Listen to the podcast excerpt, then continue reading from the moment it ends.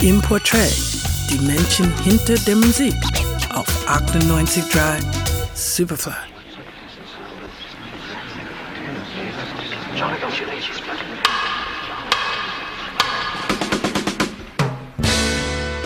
Wenn man sich mit Soul Music auseinandersetzt, dann ist es wichtig, sich mit der zweiten und dritten Riege der Künstler zu beschäftigen. Klar sind Marvin Gaye, Curtis Mayfield oder Bobby Womack undenkbar zu ersetzen, doch wichtig waren vor allem die Sänger und Sängerinnen, die unbeeinflusst vom großen Publikum dem Genre Seele eingehaucht haben.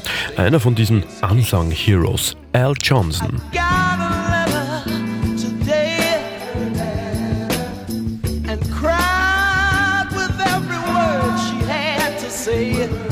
Alfred Orlando Johnson wird 1948 in Newport News, Virginia geboren und zieht bereits als Teenager nach Washington. Dort besucht er die Howard University, ehe es ihn zur Musik zieht. Er gründet als Leadsänger die Formation der Unifix und hat 1968 und 1969 drei Hits, darunter diesen hier.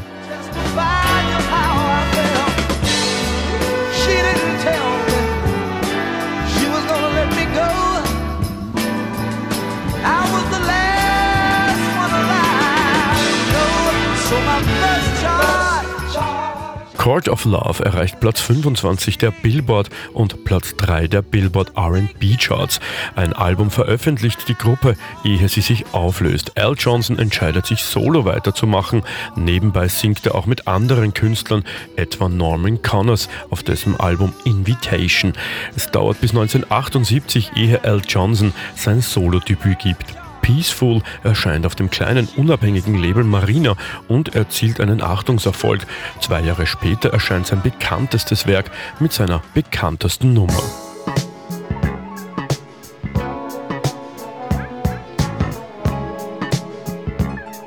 I'm Back for More, welches im Duett mit Gene Kahn auf der Platte vertreten ist, bleibt der größte Hit des Albums. Al Johnson drängt nicht ins Rampenlicht und schreibt auch für andere. Bloodstone, Dennis Williams, Tata Vega, Bobby Thurston, Gene Kahn, nur einige Namen aus der langen Liste. Al Johnson gehört zu den bedeutendsten Namen im Soul, auch wenn ihn nur Insider kennen. 1999 erscheint noch das Album My Heart is an Open Book, auf dem sich Johnson die Seele vom Leib schreibt. 2013 stirbt Al Johnson im Alter von 65.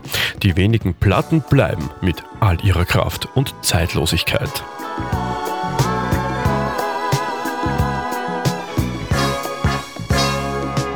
Achtundneunzig Dry Superfly.